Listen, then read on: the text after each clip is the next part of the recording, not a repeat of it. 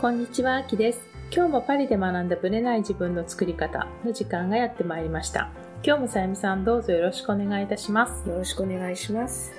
パリも急に暖かくなってきましたよね。そうですね。外に出られるようになってきたということで、そう、レストランもね、全面オープンになりまましたね。やっとカフェで一休みできるようになった。あ、もう行きま したその後。最近行ったのはね、子供の補習校がうん1回だけうん。対面授業をしますとはいいうことで、学校であったんですよ。はい。でもその時はテラスがオープンしてた時なので、はい。久しぶりにいつもの行きつけのあ、あのカフェ ですね。行行ったんですね。そう、ワイン一杯。あ、飲めました。あの、メ久ニしぶりに店員さんも変わらずでした変わらずあ、まだみんないたんだ並々ね。とサービスでついでくれましたよ。さすが、そこは大盤振る舞いで。そそうなんだ。なんかね嬉しかったですよねえやっぱちょっと日常が戻ってきた感じしますよね。う、いいですね、やっぱああいうのはね、お天気もいね、いやっぱりねすごいピクニックとかも増えてきたと思うし、うん公園とかに行ってのんびりしたりとかまあもともと公園はいましたけどね室内が使えなかったのなんでか日本でも路上飲みそうとかあるとかって聞いて、はでいもそれで公園でしちゃダメなのどうなんだ公ろ園が空いてるような公園だったらいいと思うんですけどう、うんもう本当歩きながらやってるって聞いて、まあさっき私東京の人とミーティングしてたんですけど、治安が悪くなってるって言ってましたそうよ。だねやっぱその路上飲み、うん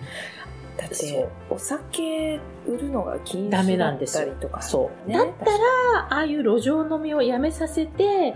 逆にテラスとかオープンにしてそうアルコール飲めるような環境にしてあげちゃったらいいのになんか私アメリカの禁酒令を思い出したうん禁止するとあとはこっそりと飲んでで結局アル中になるっていうじゃないですか、そう,、うん、そうかもしれないやっぱり禁止するとそのしわ寄せが来るっていうのを、なんかその路上飲みを聞いた時にね感じたんですよねあとね私が聞いたのは日本の今の総理大臣はい飲まない人だって聞いたあのあそうなんですだかから飲みたい人の気持ちが分かってないんじゃないかっていう話をちょなっとるほどねあそれはちょっと知らなかった聞いたんでですすよねこうなるほどね仕事の後に一杯とか、まあ、フランス人でもそうですよね、うん仕事の後にはいアペロとか皆さんするじゃないですか、そうねそれがとっても楽しみだったりしてうん日々生きてるうん人たちもいっぱいいるってことですよ ねやっぱ多分そ世れさ界っさん世も界中そういう人はいっぱいいると思うんですよ、それを禁止すると人ってどうなるのかなってねちょっと考えますよね。ね、だからなんかね納得ですね路上飲みが増え始めたっていうのを聞いた時うに、んあレストランが空いてたら全然問題なかったのが、うん禁止されたことによってこういう飲み方をする人が増えるんだって思ってねびっくりですもんちょっとね私もニュースとかのこう映像を見てうんこんなこんな道路でみたいなさすがのパリジャンもしないぞみたいな。 ねなんかイギリスのパブで室内じゃなくて路上でねパブの外でえ飲んでコップを路上に置きながら座り込んで、うんやってる人たちはいっぱいいたけど、あ歩いたりとか移動してるわけではなくてパブの外で飲みたいタバコ吸いながら飲みたいとか、そういう人たちが多かったからっ場てイメ所をージ決めてそう場所を決めそこでてみたいな。そうそれも私結構衝撃だったんですよパブがあるのにわざわざコップを確かにね路上に置いて座り込んで飲むって何みたいに思ってたんですけやっどぱ島国だから似てることしえちゃうのかな。ー、それですかそうなんだ、まあ、ありえるかもしれないですようねんちょっと不思不議思議な、ね、そううんはい、でまあね、まあ、飲みの話をしたかったわけじゃないんですけ どなぜかこんな方向に、行ね、っちゃったんですけど今年のまあだからちょっと外出るようになって私もね、街中を見るようになってきたわけですよ足元が変わってきません、ね最近もう暑いからそうブーツがなくなりましたねさすがもうに 暑くて履けない履けないうんでやっぱスニーカー履いてたりサンダルが増えてきたと思うんですけ子ど供たちみんなサンダルになってきましたね本当はい、うちはね男の子だからやっぱスニーカーは履いてますので、うん女の子だとちょっとサンダルになりますよねきっとねそうですねサンダル率高くなりますね裸足で履けるっていうあねと学校の送り迎えの時も、そういったママたちの足元を見るとやっぱサンダルがまあ、朝かもらうもう朝からあーあとはついでにジョギングみたいな人のスニーカー率が高いかなだからカジュアルですよねそう考えたらね、最近フランスめちゃくちゃカジュアルコロナで拍車がかかったと思う。さらにね、いや、考えられないスニーカー率ですよ、これ。もうほぼ80、90%ぐらいじゃないですかね。なってると思いあます。とはペタンコの靴。うんヒールやっぱり、ストもね、いっぱいあったっていうのもあるし、コロナの前にう。ん歩かなきゃいけない前提だったり、電車が動かなかったってわかいりう。ま考す。あの頃から私はヒールをえますよね。割合が減ったかな。うんうんだから昔のパリのイメージを持ってると、スニーカーってなかったと思うんですよ、あんまり。若い子もそこまで履いてなかなっかたっ男の子とかは結構まあ履い、てた、男の子はね、かまあ、なスポーツシューズ履いてますけど。女の子ももっとこうバレエシューズとかローファーとかもうちょっとこうトラディショナルだねね履いてましたよね、はいそれが今もうスニーカー率が本当にまあ本当商品も幅広いと思うんですけど、今年さゆみさんがなんか注目してる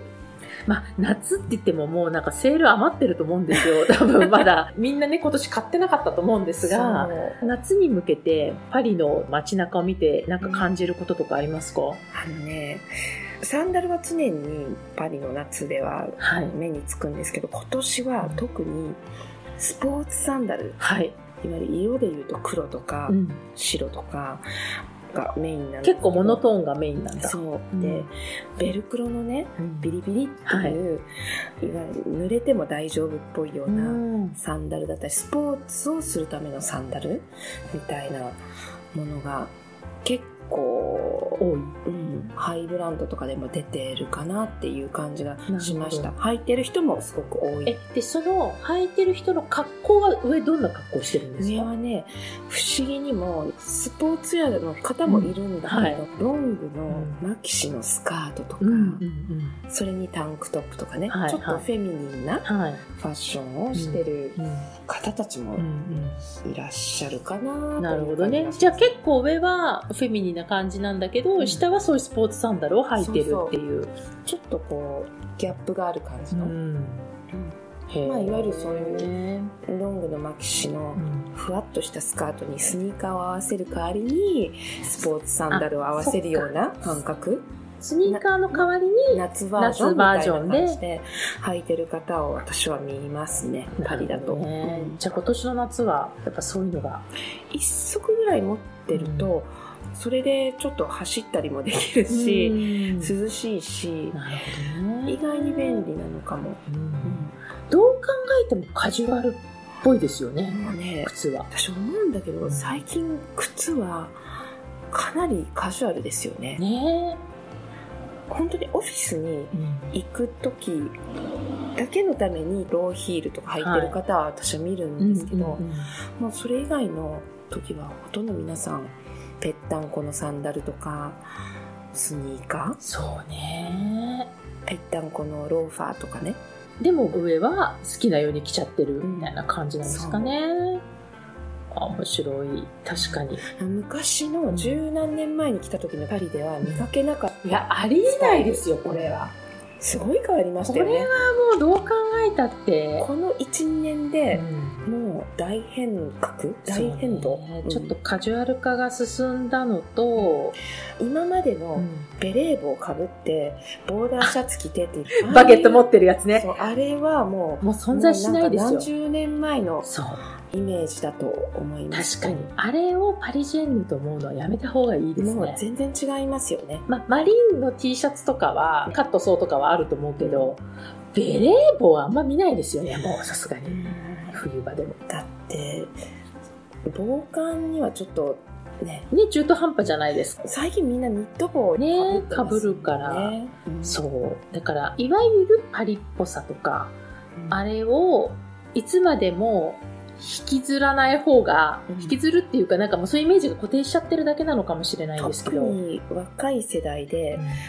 うんかぶってる人は私は見たことないし、はい、うん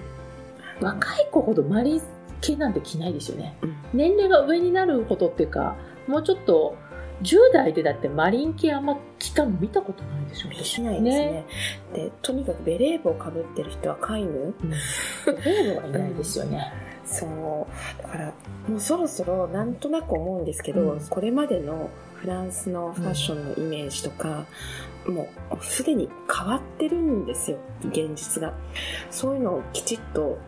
伝えられたらいいなってちょっとそうですね、そういうことを伝えていただきたいなメディアの方にもなんて思ってます ね思ったりもしままあす、ね現地の特派員とか多分いると思うんだようね、んそういうとこ見てほしいなと思うんですけど、ねうん、固定観念のイメージがあるのかなと思いますそれでは本編スタートです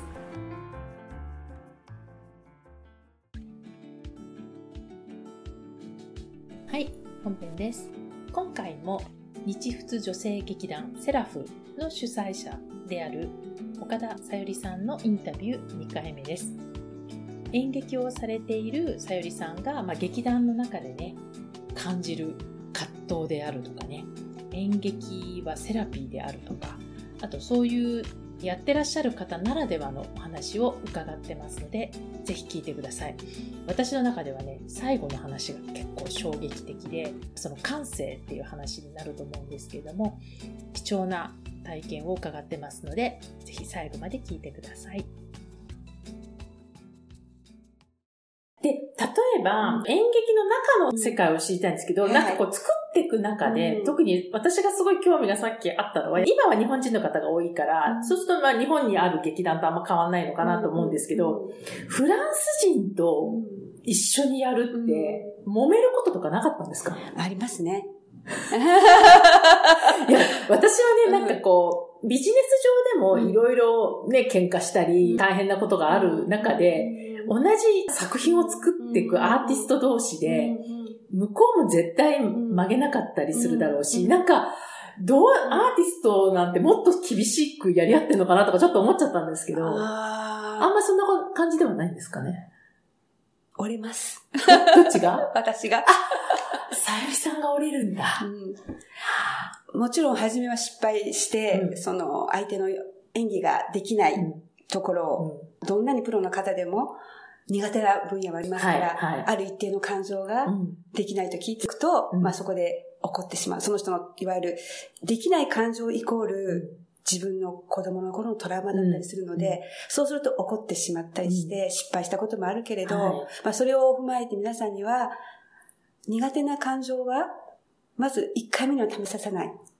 信頼関係ができてから、その人に自分のトラウマを乗り越えていただくため、つまり演劇って、年を取った方がやっぱり舞台なんかはうい。まかったりするんですよ。うんということは、ここにある、いわゆるあらゆる感情、それが汚いものであろうが、憎しみだろうが、嫉妬であろうが、すべて尊いものだとして、受け入れた人じゃないと演技できない部分がある。へえ。だからその乗り越えるためにうは、ん時間を追って、その人の苦手分野のものをちょっとずつ入れていって、その人が演技できるようになったということは、ある種自分の殻を一個またがって、成長できたということであるので、そうするとやっぱ演技も良くなっていくんですよ。だから、なんか、せめ共同体みたいな、一緒に成長していくみたいな。それは私も人間と一緒してのでね、す。成長も。私も一緒、うんうん相手をつついた時代は自分も弱かっ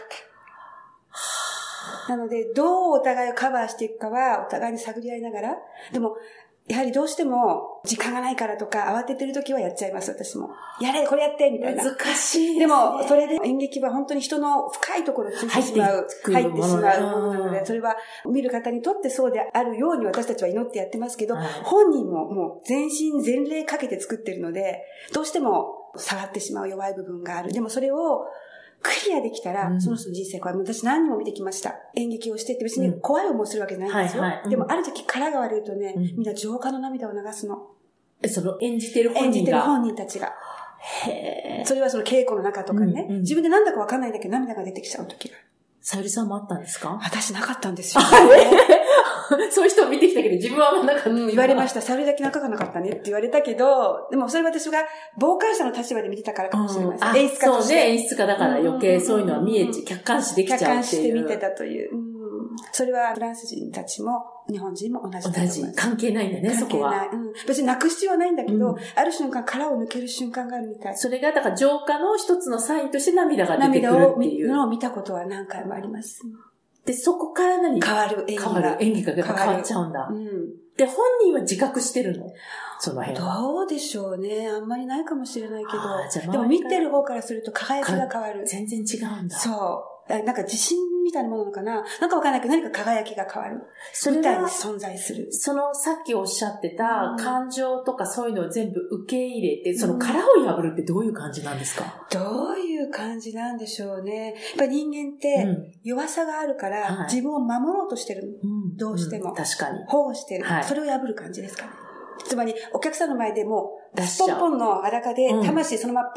ーンってできるかって言ったら普通できない。うん、確かに。それぐらいの状況になるぐらいな、こういう感じが殻を破るってことなのかもしれなそっいかですそね。の覚悟みたいなものとか。結う局、んそれぐらいお客様と一体になるための、人間関係もそうでしょそうですね。こうカバーしてたらお友達にはなれない。うんなれない。大好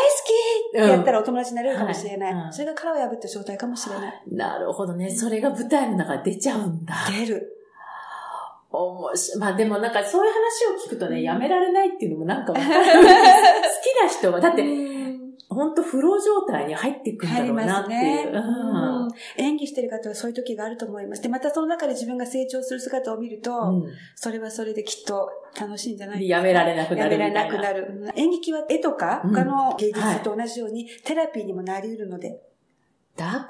らか。なんか、だからプロとしてやってなくっても、例えば趣味で演劇をやってる人も、うんそういうセラピー的なものとか、うんあと自分の自己成長とあかるとね、思い感ます情のね、部分をやるっていう方いらっしゃいますもんね。うん例えば、お母さんとね、仲が悪い親子がいたとしても、演劇で、その仲の悪い状況をやってみるんですよ。うんそうすると自分でなるほ客観視ができるようになる。その演じてる側でも客観視ができるそんう、だ。自分でも。へえで、その解決の何かを、糸口を見つけることができるようになるみたいです。多分、怒ったりしてる時って自分全く見えてない状態。そう、確かに。うん私はおのおの先生に言われたんですけども、はいうん先生、フランスにおのをね、教えに来てくださった先生がもう亡くなられたはい井上先生というはい関西流の先生だったんですけども、彼は演技をするときにはい自分の1メートルぐらい後ろに立ってやってますとおっしゃいました。シュタイナーも言ってると思います。自分のことを他人様だと思って、俯瞰化するってそこうとですよね。うんそうそうそう。他人の庭にいる自分ぐらいに思って、自分を見なさいっていうことを演劇で行わし行わないと、まあ、できない状態なので、多分それをすることができるんでしょうかね。ねそうすると、客観視できるからね、できる自よね分の感情とかそういうトラウマもね。うんいや、面白い。じゃあね、ちょっと、今回コロナのこともあってね、は延期になったりとかしたんですよね。はい、はでいそうですうん今年、じゃはい、あ今、年。やるっていうのをちょっとお伺いしたいんですけど、今年のどんな演目があるんですか今年はですね、その文化、日本文学紹介ということの続きで、川端康成のうん作品の中を3つ選びまして、え千羽鶴うとん浅草紅団うとん雪国、この3つを選びました。これはもうフランス人にご紹介して読んでいただくため、ノーベル文学賞うをん。 1968年に取ってらっしゃるんだけども、知らない方も多いんです。川端康成なるのほど。一部のね、うん日本を好き、はいあ愛好家たちだけの世界になってしまうので、なので皆さんに見ていただいて、本を読んでいただこうというのが目的で、え、その三つを一緒にして、はい、一緒にします。短くして。あーオオムムニニババススみたいな感じで。はへーい。一個ずつ完結はしてるんですけど、うんうん短くして、もう川端っていうのがわかるように。はい。はい。それはいつ頃やられる11月のですね、17、18、19を、あの、エスパースペルタンポアゲでやらせていただいて。それはパリですよパね。リですね。はいあとはグランドモットって南仏の、うんで日本フェスティバルが行われるので、はいそこでパレードコングレというグランドモットのパレードコングレでへやらせていただくことになってます。なるほど。はい。私もじゃあ行きます。ぜひ来てください。はい。 もう川端あんまりよく知ってないけど、行きます。 一応日本人として見とかなき ゃ日本語でやるんですよね。日本語でやります。ねで、だからね、どういうフランスの人が見に来るのかっていうのも興味があるし。そうねフランス人がどう感じるのかあまりそう聞いたことないんで聞いてみたいですね。うんで、本来はこれは去年やる予定だったんですそようね。ですね。去年やる予定でした。うんはい他にはどんなプロジェクトが待ってるんですか7月の末に、出雲大社で、はい。あの、奉納短編劇をはいやらせていただくことになって、うんまあ、あくまでも奉納ということなので、大国氏の御事に、あの、お祈りを捧げるために演劇をさせていただくんですが、これは古事記の、あの、山田のオロチの下りをやらせていただきます。はい。その、実際、古事記の裏読みっていうんでしょうかね。もう一つのメッセージを届けるためのお芝居です。あ、じゃあそのストーリーだけじゃなくて、なへ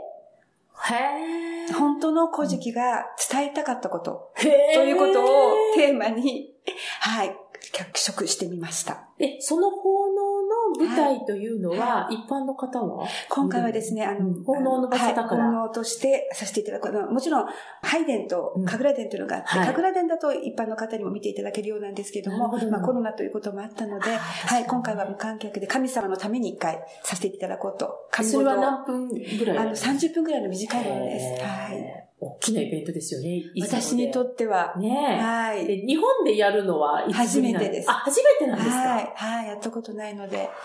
そっか、またじゃあちょっと違いますよね。そうフでランすスで。ね。まあお客様いないとはいえ、はいまたちょっとかん、舞台がだって本物の日本だからね。そうですね。確かお祈りをさせていただけるというのがに。うんとても嬉しいです。演劇っていうのはもともとお神楽って言って神様が降りてきて、まあ、いたこのような方が踊って、うん天と地をつなげる儀式みたいなところがあったので、もともと踊り、あー自学から踊り、それでか演劇要素が入ったのは日本ではもう、お能の世界。世阿弥の時代からようやく演劇要素が入ったので、もともとは天と地をつなぐ、まあ、セレモニー的なものだったので、そういった意味で演劇の原点ですから、うん私としては本当に光栄なことで、へーはい、すごく楽しみにしてます。で、じゃあ川端やって、まあそれが終わったらまたじゃあ次のことを。はい、次はあのギリシャ神話をやろうと思って。あ、今度ギリシャ神話に行くんだ。はい。はいはいその作品選びってなんかポイントあるんですかさゆりさんの中で。えーギリシャ神話はですね、実はフランス人の女優さんに頼まれて演出をつけてたんですけども、なるほどはい、そこからまあ派生した内容で、ギリシャ神話とその日本の、まあ、お能のあり方が非常に似てるので、まあ、それを合体、その今回その日本の女流能をされてる森先生という方と企画をさせていただいているので、その日本の能と、まあ、こちらのギリシャの演劇をどう、まあ、まあ、実験的なものをやろうよということで、ギリシャ神話をやりましょうという話で、まあ、内容もアンチゴネって、まあ、祈りをテーマにしたものなのでほう、この時代にはいいんじゃないかと思って、やろうと思ってます。なるほどねはい。それじゃあ来年、来年、川端の後に。後にやるんだ。はい。はい。へえ、いやもうなんか尽きないですね、私もう楽しいもう楽しいですね。 どうしよう。もう、はいで、また次のこともまはたい、ね。どんどん、は考えい。てその時はキリシタンのこともやりたいし、自分で書いてもみたいし、またいろいろ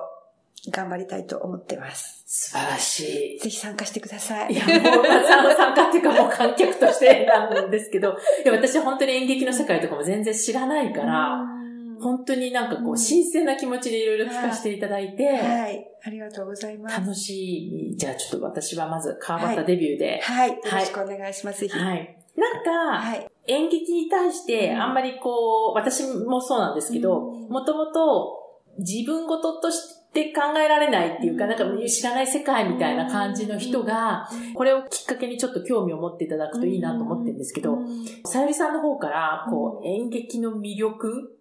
っていうのを、もしお伝えしていただけるとしたらどんなことなんでしょ演劇の魅力、うんそうですね。やっぱり映画も素晴らしいじゃないですか。はい感動しますよね。うん映画を見てたくさんの映画があって。で、演劇はそれ生なので、う、うん一期一会っていうんですが、その時にしか感じられない、生での交流ができるので、今そのネットの社会になってね、はい人との交流がやっぱどうしてもこう、電波を通してなってしまうじゃないですか。確かにはい。やはり生で感じていただくというのは、していただきたいな。やっぱり人と人は感じ合うこととても大切だと思うんです。あの、さっきね、おっしゃってましたね、その俳優さんと観客うの、んそこの、一体感ってにないうる。感じはい。それはだから観客側も同じことを感じられるってこそとうでですすよね。で、ね。また、えかチュニジアでやったことあるんですけど、はい娯楽のない国の方たちってすごい感性が良かったです。どういうことなんですかそれ結は局、すごい、一般的に言うのがね、おもちゃ屋さんの中で生まれたような子供と、全く田舎で、おもちゃのおもちゃのない、つまり、その辺の草木をこうんう、つまんでね、お人形を作るような子では、テレパシーの高さが全然違う。ほ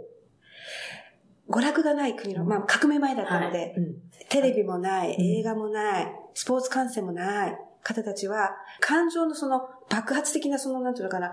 波に押されることないんで すよ。例えば東京とかパリにいると、うんそこら中に音楽が聞こえるし、はいコンサートがあるし、テレビでいろんなね、うネットでもいろんな情報があって、刺激があるじゃないですか。全く刺激がない方たちっうて、ん非常に感性が、例えば静かなところにいたら耳よく聞こえになるでしょ確かに。毎日騒音の中に生きてる人は耳聞こえなくなりますよわかんねない。うんうん同じように感性も、やはりないと、すごく研ぎ澄まされるようで、へ素直で、感度が非常に高かったです。ーだからその、うんあの見る側うのん感度うもんやはりあるんだなっていうのは思いました。え、その、じゃあ、チュニジアで演劇された時は、うんその、感度の高さがどういうふうに出たんですかその、感じるの。受受てける。受ける。のが。まあ、まずは、物質的に言えば、ただ単に静か。うん集中してこっちを見てるはい。のがわかる。わかるでしょ、ん人が人に集中してない時はいっわて、かります話してたって、あっち向いたりこっち向いてる人がいたら、ああ、この人私聞いのてな話聞いいなってて。ないな。うんううんんそれが完璧にみんなが刺すように一線で、微動だにしなかった。うわ、すごい。確かに。すごかったそ。のエネルギーがそれだけですごいですそよねの。後のねうん、感想がすごかったんです。うん、例えばどういう感想がポエジーだったの。私たちその時やったのはうん、知恵故障をやったんですねあ、。うわ、すごいマニアな。はい。はい。で、中古賞でも、うんあの、物語にするのではなく、はいこう、セネット的な、ちょっと芸術的なというか、まあ、えーパフォーマンス的なものをやったのなで、るほど物語とは繋がってなかったんですけど、うん最後まで聞くと涙が出るような内容になってたんですあーなねる。ほどね。なので、すごくポエジーのような作品ではあったんですけどうも、んそれに輪をかけてポエジー書いてきてくださいました。記者の感方想が。で感想で。私そこまで作ったかなっていうぐらい、彼らが載せてくれてるんですよ、もっと。つまり、クリエーションにクリエーションを重ねてくれてる。はわすごいなと思って。例えばこのお菓子だって、い。はい不。定期してこれをどう感じるかじゃないですか。はすごく甘くてよかった。いや、うんこれちょっと酸味が、ここがって、その感想バラバラでしょ、い。確かに。同じような感じ。作ったものよりも、感想の方がすごくてびっくりしました。さらに上を、上をそうそう、上回るぐい。らいの感性の高い、感想をクリエイティブな、なんかすごい、素晴らしいなと思って、やっぱりその、娯楽のない方たちがいかに感性が特質まされてるかっていうのを感じましたが。私たちなんか、うん感性は低いんだろうなって。あそれ思ったのはね、アンナ・カリーナさん、えっ、と、ゴダールの映画で、はいアンナ・カリーナさんが、娼婦の役だったのかな、サバカール・ジャンヌっていう、アントナルトかな誰かうんの白黒映画を見てるんですよ。はいうんで、ボロボロ泣いてるの。へー映画の中で。へー白黒映画を見てうんで、それを見た時に私、あ、これはね、きっとね、このサバカール・ジャンヌってすごいんだろうと思って見に行ったの。あ、その作品がね、そうすごいからきっと涙泣い流てしるんだろうとん思うっんて。何も感じなかったの。 自分の感性がいかに落ちてるかって。結局、その白黒映画って昔は来て横でピアノを弾いてたりうとか、んまうあん誰かが話をしてくれたりとか。で、私が見た時は何もなかったわけですよ。うん音もない。うん今の映画みたいに効果音もない。うん、確かに。誰も説明してくれない。うんもう画像だけっていう感じだそよう、ね。白黒のね、うんうん色もない。うん。自分見てて何も感じなくて、あ、いかに自分が感性が落ちてるかって。それぐらい情報がありすぎて、麻痺してる。麻痺してるんだなって思いました、自分が。なんか、イメージ的にはね、こうやって感性に触れられる、例えばうん花があるとか、うん音が聞こえるって、うんなんか感性を高めてるように感じるけど、うん、実は同時に、なんか麻痺させちゃってるものがあるっていうことですかそうね。だって食べ物だっていっぱいありすぎたら美味しくなくなるじゃない。空腹の時は美味しい。い。確かに。多分それと同じようなことが起きてるのかもしれませんね。え、じゃあこの、私たち、この現代の中で、どうやって感性を研ぎ澄ましていったらいいんですかねですね。まあ選択するということ。うーんそうね。もう全部オープンで入れれるような感じになっちゃうと、洪水のようになっちゃうから、ねこればかり、まあ時代の流れもあるうし、ん情報がね、たくさん来て、その情報を得ることによって確かに知識も増えるし、悪いことでもないと思うし、ねここはちょっと私もわからないところです。この間出会ったおじさんがね、んフランス人の方なんですけど、全くその携帯何も使わない、はいご年配の方、うんすべて偶然でやるんですって。図書館に行ったら目をつぶってうん本を取るんだそうです。こで、彼が取ったのがなんと、眠れる美女川端だったの、はいで、私のとこ来てたまたま川端の話を聞くみたいな。そうやって生きてるフランス人のおじいさんに出会いました。彼はすべうて勘で動いてるそうです。で、その感性を大事にしてるってこそうとね。です。偶然の感性を誰でかがちゃんと繋がってるも 繋んね。がっちゃった。この間僕ね、目を閉じた図書館に行ったんですよ。取った本は川端でしたって言われました。 まあこういう生き方もあるのかなって。携た帯まにはやなしでそうそうそう。たまにはやってみようかな、みたいな。うん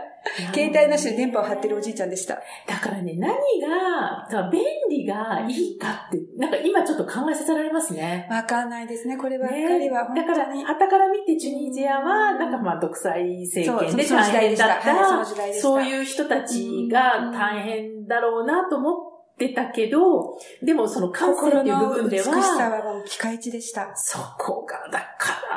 ね、何が大切かってことですら、よね。ね。うんじゃあ、すごい学びがある。うんね。学びました、その時は。もう、素晴らしいなと思って、これ私なくなっちゃったなと思いながら。なるほど。ちょっと自分を、自分の感性を見つめ直すいいきっかけになりそうです、私いやも。私もですけどね。ね本当になんかちょっと考える必要があるポイントではあるなってちょっと思いましたそうね。ですね。まあこれからその第五産業革命が来て、いうんいろんなことが AI がするようになるでしょ仕事もどんどん私たち人間はしなくていいし、うんってことは、これからは感性とクリエイティブなものしか残っていかない時代にもかかわ入らってくず、る。私たちはそこが鈍くなってきているのは恐ろし確いかなのかもしれないですね。どうやったらいいんでしょうこれから人間はね変わっていくちょっかとら、、それぞれのみんなが考えるべきテーマかもしれないですね。今のところなおざりにされてきた分野かもしれませんからね。うん、時代が変わるんで。そ今、クリエイティブにならなければいけないから、クリエイティブイコール感性がなければ、クリエイティブではいられないですもんね。感じないとクリエイティブでいられないからう。。で、かつそのテクノロジーも同時にあるわけで、そうどうやってうまく融結合してい局、くテか。クノロジーにできない分野を私たちはやっていかなければいけそなう、い。感性ですからね。はい。そこは感性ですね。下手すると AI の方が感性とこう飛び抜けちゃうかもしれないから、頑張って私たちも。鍛え直す、みたいな感じですか あとはね。きっとその、動植物とか、つまり地球にある全てのものとの同調というか、一緒に生きていくっていう感覚があれば、彼らは繊細だから、あ、植物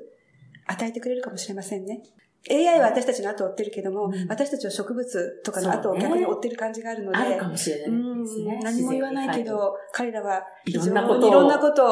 語ってくれてるみたいなね。はい。この感性に向かっていけばもしかしたら、今ほら、ベジタリアンも増えたでしょ、私たあちー。なるほどね。確かにうねん若い子たちはもしかしたら、うん地球上の感性の中でも、自然ねいわゆる諸自然の感性の方に目を向けてるから、